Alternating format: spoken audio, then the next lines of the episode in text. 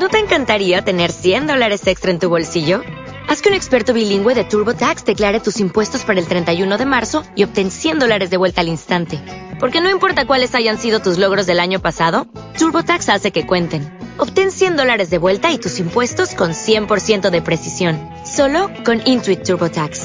Debes declarar para el 31 de marzo. Crédito solo aplicable al costo de la presentación federal con TurboTax Full Service. Oferta sujeta a cambios o cancelación en cualquier momento. 14. La lucha entre el capital y el trabajo y sus resultados. 1. Después de demostrar que la resistencia periódica que los obreros ponen a la rebaja de sus salarios y sus intentos periódicos por conseguir una subida de salarios son fenómenos inseparables del sistema de trabajo asalariado y responden precisamente al hecho de que el trabajo se haya equiparado a las mercancías y por tanto, sometido a las leyes que regulan el movimiento general de los precios habiendo demostrado, asimismo, que una subida general de salarios se traduciría en la disminución de la cuota general de ganancia, pero sin afectar a los precios medios de las mercancías, ni a sus valores, surge ahora por fin el problema de saber hasta qué punto, en la lucha incesante entre el capital y el trabajo, tiene este perspectivas de éxito. Podía contestar con una generalización, diciendo que el precio del trabajo en el mercado, al igual que el de las demás mercancías, tiene que adaptarse, con el transcurso del tiempo, a su valor. Que, por tanto, pese a todas sus alzas y bajas y a todo lo que el obrero puede hacer, éste acabará obteniendo, por término medio, el valor de su trabajo solamente, que se reduce al valor de su fuerza de trabajo la cual, a su vez, se halla determinada por el valor de los medios de sustento necesarios para su manutención y reproducción, valor que está regulado en último término por la cantidad de trabajo necesaria para producirlos. Pero hay ciertos rasgos peculiares que distinguen el valor de la fuerza de trabajo o el valor del trabajo de los valores de todas las demás mercancías. El valor de la fuerza de trabajo está formado por dos elementos, uno de los cuales es puramente físico, mientras que el otro tiene un carácter histórico o social. Su límite mínimo está determinado por el elemento físico, es decir, que para poder mantenerse y reproducirse, para poder perpetuar su existencia física, la clase obrera tiene que obtener los artículos de primera necesidad absolutamente indispensables para vivir y multiplicarse. El valor de estos medios de sustento indispensables constituye, pues, el límite mínimo del valor del trabajo. Por otra parte, la extensión de la jornada de trabajo tiene también sus límites extremos, aunque sean muy elásticos. Su límite máximo lo traza la fuerza física del obrero. Si el agotamiento diario de sus energías vitales rebasa un cierto grado, no podrá desplegarlas de nuevo día tras día. Pero, como decíamos, estos límites son muy elásticos. Una sucesión rápida de generaciones raquíticas y de vida corta abastecería el mercado de trabajo exactamente lo mismo que una serie de generaciones vigorosas y de vida larga. Además de este elemento puramente físico, en la determinación del valor del trabajo entra el nivel de vida tradicional en cada país. No se trata solamente de la vida física, sino de la satisfacción de ciertas necesidades, que brotan de las condiciones sociales en que viven y se educan los hombres. El nivel de vida inglés podría descender hasta el grado del irlandés, y el nivel de vida de un campesino alemán hasta el de un campesino livonio.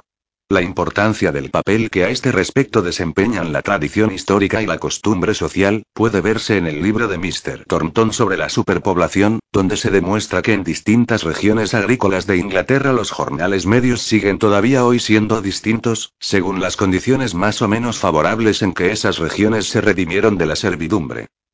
Este elemento histórico o social que entra en el valor del trabajo puede dilatarse o contraerse, e incluso extinguirse del todo, de tal modo que solo quede en pie el límite físico.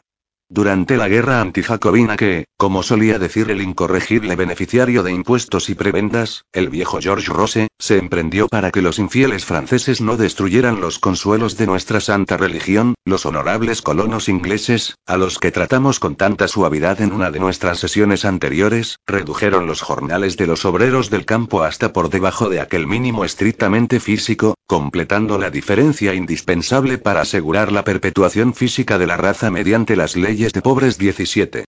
Era un método excelente para convertir al obrero asalariado en esclavo, y al orgulloso yeoman de Shakespeare en indigente.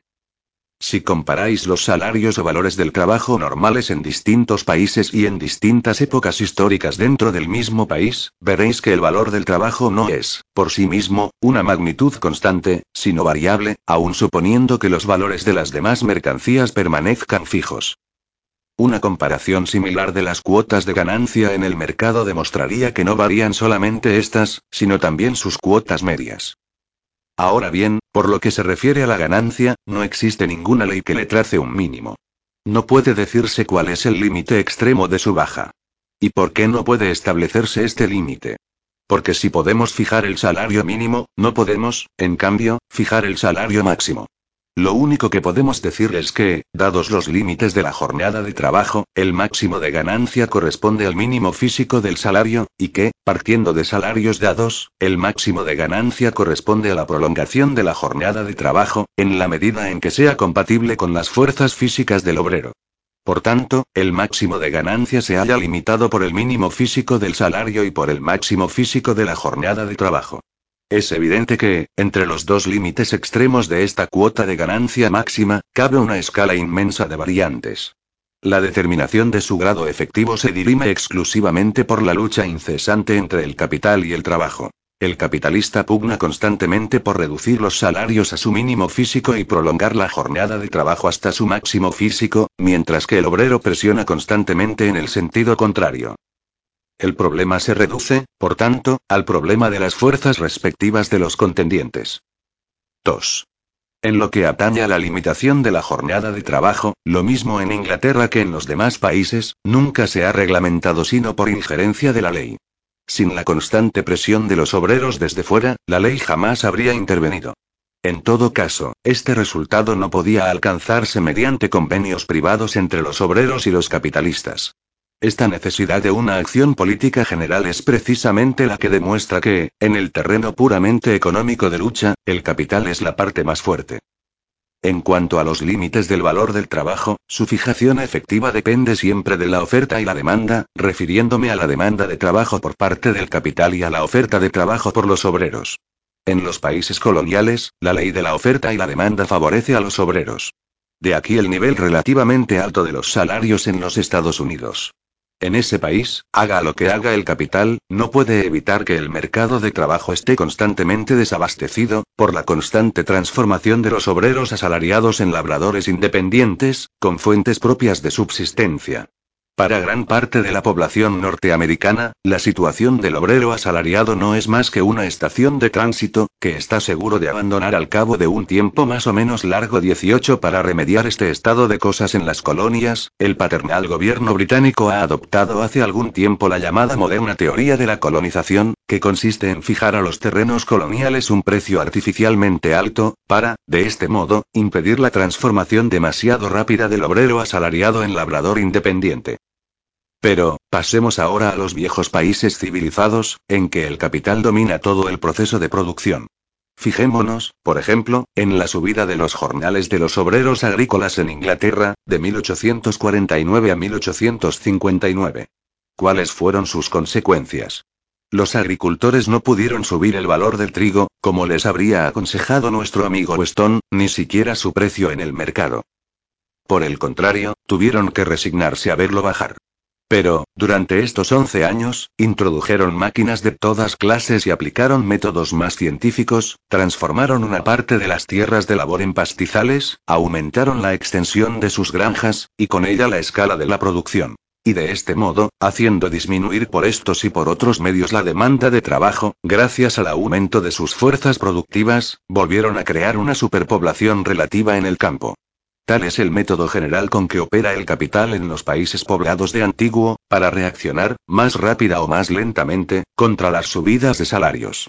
Ricardo observó acertadamente que la máquina estaba en continua competencia con el trabajo, y con harta frecuencia solo podía introducirse cuando el precio del trabajo subía hasta cierto límite 19, pero la aplicación de maquinaria no es más que uno de los muchos métodos empleados para aumentar las fuerzas productivas del trabajo. Este mismo proceso de desarrollo que deja relativamente sobrante el trabajo simple simplifica, por otra parte, el trabajo calificado, y, por tanto, lo deprecia. La misma ley se impone, además, bajo otra forma. Con el desarrollo de las fuerzas productivas del trabajo, se acelera la acumulación del capital, aun en el caso de que el tipo de salario sea relativamente alto. De aquí podría inferirse, como lo hizo Adam Smith, en cuyos tiempos la industria moderna estaba aún en su infancia, que la acumulación acelerada del capital tiene que inclinar la balanza a favor del obrero, haciendo crecer la demanda de su trabajo. Situándose en el mismo punto de vista, muchos autores contemporáneos se asombran de que, a pesar de haber crecido en los últimos 20 años el capital inglés mucho más rápidamente que la población inglesa, los salarios no hayan experimentado un aumento mayor. Pero es que, simultáneamente con la acumulación progresiva, se opera un cambio progresivo en cuanto a la composición del capital. La parte del capital global formada por capital constante, maquinaria, materias primas, medios de producción de todo género, crece con mayor rapidez que la parte destinada a salarios, o sea, a comprar trabajo. Esta ley ha sido puesta de manifiesto, bajo una forma más o menos precisa, por el señor Barton, Ricardo, Sismondi, el profesor Richard Jones, el profesor Ramsay, Cherbuliez y otros. Si la proporción entre estos dos elementos del capital era originariamente de 1, 1, al desarrollarse la industria será de 5, 1, y así sucesivamente. Si de un capital global de 600 se desembolsan para instrumentos, materias primas, etc., 300, y 300 para salarios, para que pueda absorber 600 obreros en vez de 300, basta con doblar el capital global. Pero, si de un capital de 600 se invierten 500 en maquinaria, materiales, etc., y solamente 100 en salarios, para poder colocar a 600 obreros en vez de 300, este capital tiene que aumentar de 600 a 3600. Por tanto, al desarrollarse la industria, la demanda de trabajo no avanza con el mismo ritmo que la acumulación del capital. Aumenta, sin duda, pero aumenta en una proporción constantemente decreciente, comparándola con el incremento del capital. Estas pocas indicaciones bastarán para poner de relieve que el propio desarrollo de la industria moderna contribuye por fuerza a inclinar la balanza cada vez más en favor del capitalista y en contra del obrero, y que, como consecuencia de esto, la tendencia general de la producción capitalista no es a elevar el nivel medio de los salarios, sino, por el contrario, a hacerlo bajar, o sea, a empujar más o menos el valor del trabajo a su límite mínimo. Pero si la tendencia de las cosas, dentro de este sistema, es tal, quiere esto decir que la clase obrera deba renunciar a defenderse contra las usurpaciones del capital y cejar en sus esfuerzos por aprovechar todas las posibilidades que se le ofrezcan para mejorar temporalmente su situación. Si lo hiciese, veríase degradada en una masa uniforme de hombres desgraciados y quebrantados, sin salvación posible. Creo haber demostrado que las luchas de la clase obrera por el nivel de los salarios son episodios inseparables de todo el sistema de salarios, que en el 99% de los casos sus esfuerzos por elevar los salarios no son más que esfuerzos dirigidos a mantener en pie el valor dado del trabajo, y que la necesidad de forcejear con el capitalista acerca de su precio va unida a la situación del obrero, que le obliga de venderse a sí mismo como una mercancía. Si en sus conflictos diarios con el capital los obreros cediesen cobardemente, se descalificarían sin duda para emprender movimientos de mayor envergadura. Al mismo tiempo, y aun prescindiendo por completo del esclavizamiento general que entraña el sistema de trabajo asalariado, la clase obrera no debe exagerar ante sus propios ojos el resultado final de estas luchas diarias. No debe olvidar que lucha contra los efectos, pero no contra las causas de estos efectos que lo que hace es contener el movimiento descendente, pero no cambiar su dirección, que aplica paliativos, pero no cura la enfermedad. No debe, por tanto, entregarse por entero a esta inevitable guerra de guerrillas, continuamente provocada por los abusos incesantes del capital o por las fluctuaciones del mercado. Debe comprender que el sistema actual, aun con todas las miserias que vuelca sobre ella, engendra simultáneamente las condiciones materiales y las formas sociales necesarias para la reconstrucción económica de la sociedad. En vez del lema conservador de un salario justo por una jornada de trabajo justa, deberá inscribir en su bandera esta consigna revolucionaria. Abolición del sistema de trabajo asalariado. Después de esta exposición larguísima y me temo que fatigosa, que he considerado indispensable para esclarecer un poco nuestro tema principal, voy a concluir, proponiendo la siguiente resolución. 1. Una subida general del nivel de los salarios acarrearía una baja de la cuota general de ganancia, pero no afectaría, en términos generales, a los precios de las mercancías. 2. La tendencia general de la producción capitalista no es elevar el nivel medio del salario, sino reducirlo. 3. Las tradeuniones trabajan bien como centros de resistencia contra las usurpaciones del capital. fracasan, en algunos casos, por usar poco inteligentemente su fuerza. Pero, en general, son deficientes por limitarse a una guerra de guerrillas contra los efectos del sistema existente, en vez de esforzarse, al mismo tiempo, por cambiarlo, en vez de emplear sus fuerzas organizadas como palanca para la emancipación definitiva de la clase obrera. Es decir, para la abolición definitiva del sistema de trabajo asalariado. Notas. 17. Según las leyes de pobres, vigentes en Inglaterra desde el siglo XVI, en cada parroquia se cobraba un impuesto especial de ayuda a los pobres. Los parroquianos que no podían mantenerse por sí mismos y a sus familias, recibían un subsidio de la caja de ayuda a los pobres. 18. Véase el capítulo 25, del tomo 1, del Capital, nota 253. Aquí nos referimos a las verdaderas colonias, a las tierras vírgenes colonizadas por emigrantes libres. Los Estados Unidos, en un sentido económico, son todavía una colonia de Europa. Por lo demás, esto se refiere también a aquellas antiguas plantaciones en que la abolición de la esclavitud transformó radicalmente todas las relaciones. Desde que en todas las colonias la tierra se ha convertido en propiedad privada, han quedado también cerradas las posibilidades para transformar a los obreros asalariados en productores libres. 19. De Ricardo, On the Principles of Political Economy and Taxation, a propósito de los principios de la economía política y de los impuestos, Londres, 1821, Pat. 479. O'Reilly Auto Parts puede ayudarte a encontrar un taller mecánico cerca de ti. Para más información, llama a tu tienda O'Reilly Auto Parts o visita oreillyauto.com. oh, oh, oh,